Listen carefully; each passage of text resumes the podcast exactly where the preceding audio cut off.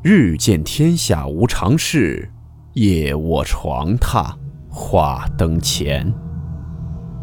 欢迎来到木鱼鬼话。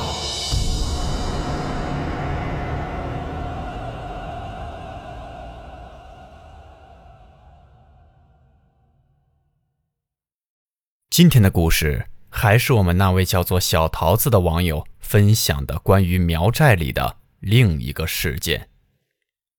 事件名称：请骨匠。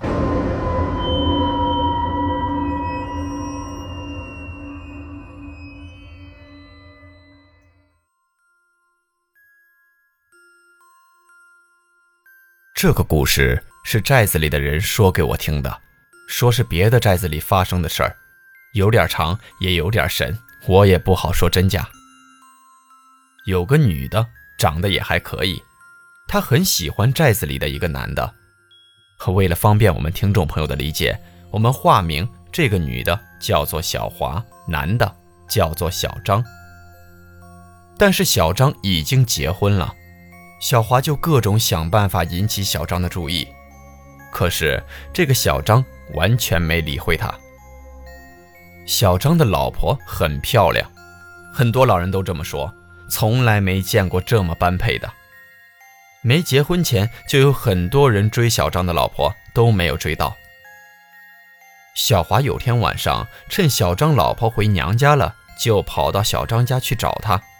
进去后，小华直接脱掉衣服站在男的面前，说喜欢他，无论什么身份都可以。小张直接把他轰出了家门。寨子里有很多人也都知道了，都在骂小华。那个年代很注重一个女人的名节，没有什么好名节就会被别人戳脊梁骨，看不起。小华的父母差点都不认她了，把她介绍给了隔壁寨子的一个大龄单身汉。然后小华不甘心，偷偷去找了他们寨子里的一个会下降头的男的，长得很丑，是个好吃懒做的老色鬼。小华去找他。他就提出条件，让小华陪他几天，大家都懂的嘛。小华也答应了。我听寨子里的老一辈说，这种情蛊降头需要的东西有被下降头者和下降头者的头发，还有交配当中的蚂蚱，还有其他的什么就不清楚了，也没有说。降头男给小张下了情蛊降头后没几天。就有人碰到小张跟小华在山后面做一些不可描述的事情，被知道的人多了，他就直接带着小华光明正大的回家去。小张的老婆哭求着他，要他好好的回来过日子，不要忘了这一路是怎么走过来的。小张的父母气不过，就把这个小华给轰走了。他就跟着了魔一样，见不到小华就不舒服。浑身不自在，心里痛得很，拦都拦不住，叫着嚷着要去找小华。当时大家都不知道他是中了情蛊降头了。后来他没有把小华带回来，就直接住在了小华的家里，帮他家干活，还回家把他老婆的嫁妆偷去送给小华。他老婆当时怀着几个月的身孕，气得都见血了，也没让他回来，因为都是一个寨子里的。抬头不见低头见，大家都知道了，都在讨论。这天，小张带着小华回来，跪在他父母老婆面前，他说要把这个小华娶回家。他老婆还是做大的，让小华做小的。当时他爸气得直接拿锄头抡他，头都打出血了，他仍执意要娶那个小华。我当时听了，就觉得他老婆为什么不跟他离婚呢？守着他干嘛？老人们说，那个年代很封建、很保守，没有这样的思想，嫁给了谁就是谁，无论怎样都改变不了的。小张老婆看他流的到处都是血，心疼他也气他，就跟他说：“是不是我死了你就会回来了？”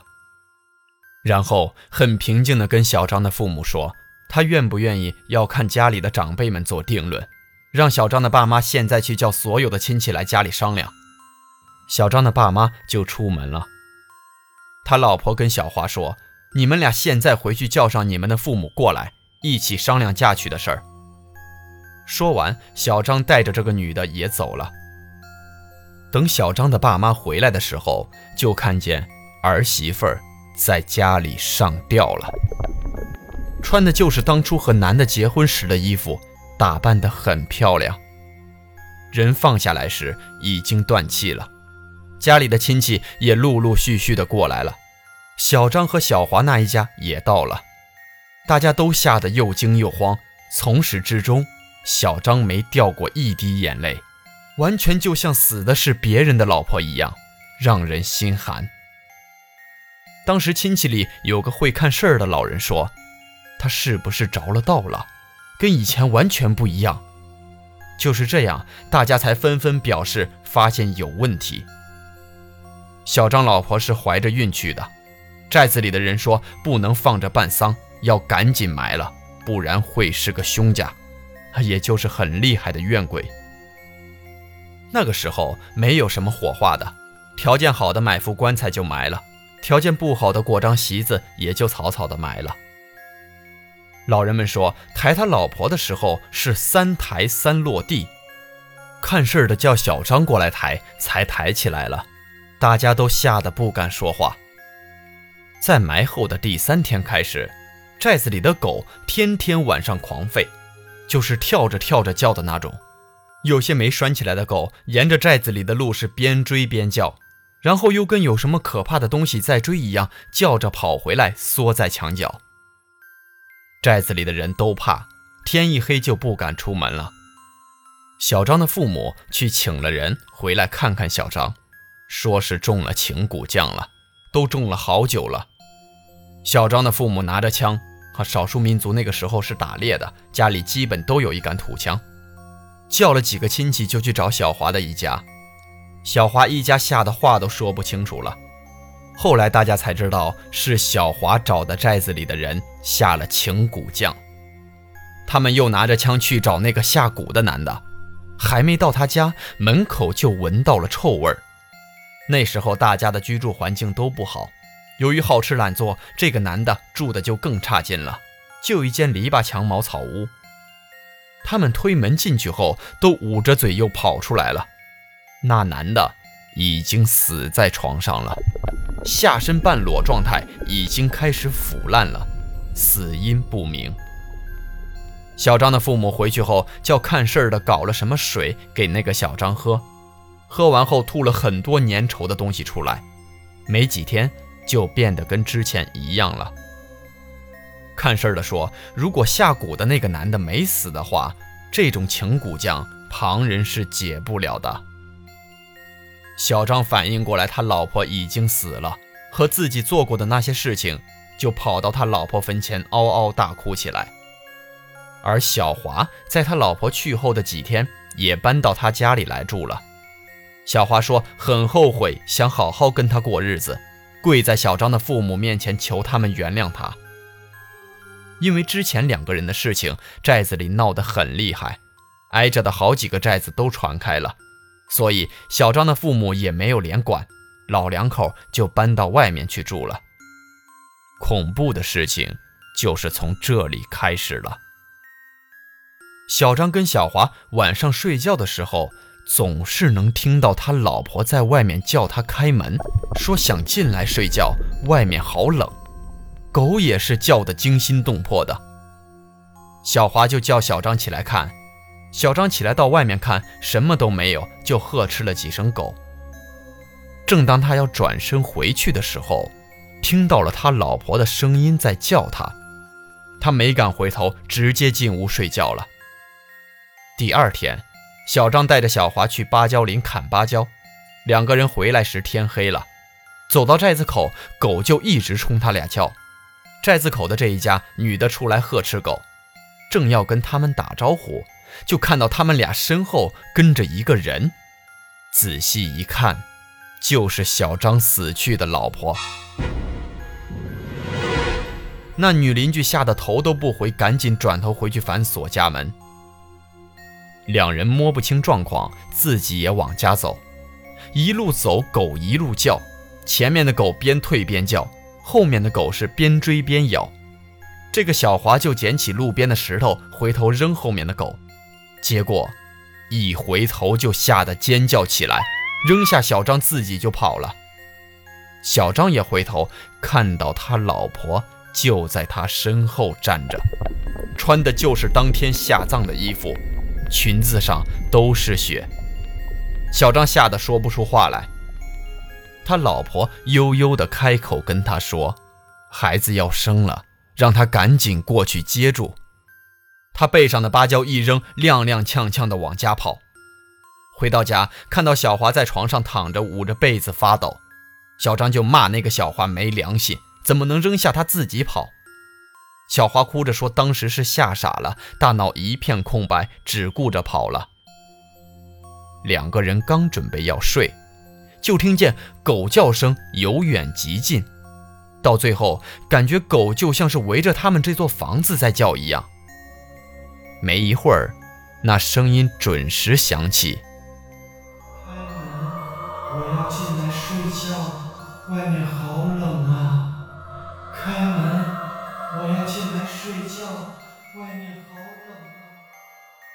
一直重复着这句话，女的吓得泪眼婆娑，男的就朝外面喊他老婆的名字，一个劲儿的道歉，扇自己的耳光，是一把鼻涕一把泪的。没一会儿，外面叫喊的声音停了，却又传来了哭声，哭得撕心裂肺的那种。越哭越大声，狗也围着房子越叫越大声。这种情况持续了半个多月，寨子里都闹得人心惶惶的。有个看事儿的去帮忙看了下，当天下午回去就摔断腿了，大家都很害怕。到了晚上再来的时候，小张实在没办法了，就拿着土枪打开门走了出去，朝外面放了几枪，然后。什么声音都没有了，叫声、哭声都停了。老人跟我说，土枪里放的是火药，可以辟邪的。这完以后，寨子里的狗彻底安静了。有天晚上，小张做梦，梦到他老婆了，两个人好像又回到了之前那样。外面天气很好，他老婆做好饭叫他吃饭，两个人有说有笑的，很恩爱。然后。他老婆握着他的手说：“他要走了，以后不回来看他了，让他照顾好自己。”之后就不见了。他睡醒后，同样的外面天气很好，他跑到他老婆坟前，撕心裂肺地哭了一阵。回来后，寨子里说小华去挖野菜回来，把头摔破了，脸上也划了一个大口子。到现在，这个小张还活着，很大把年纪了。不过没有生有子女，哦，他老婆死的时候好像还不到十九岁。那时候的人们结婚很早，基本十五六都生孩子了。好像他老婆还等了他几年。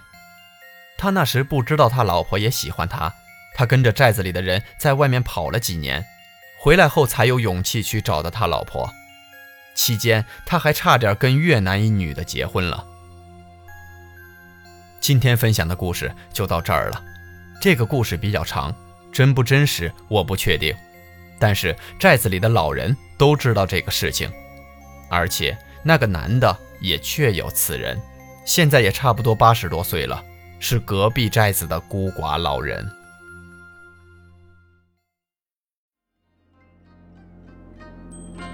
好了，我们今天的故事到此结束，祝你好梦，我们。明晚见。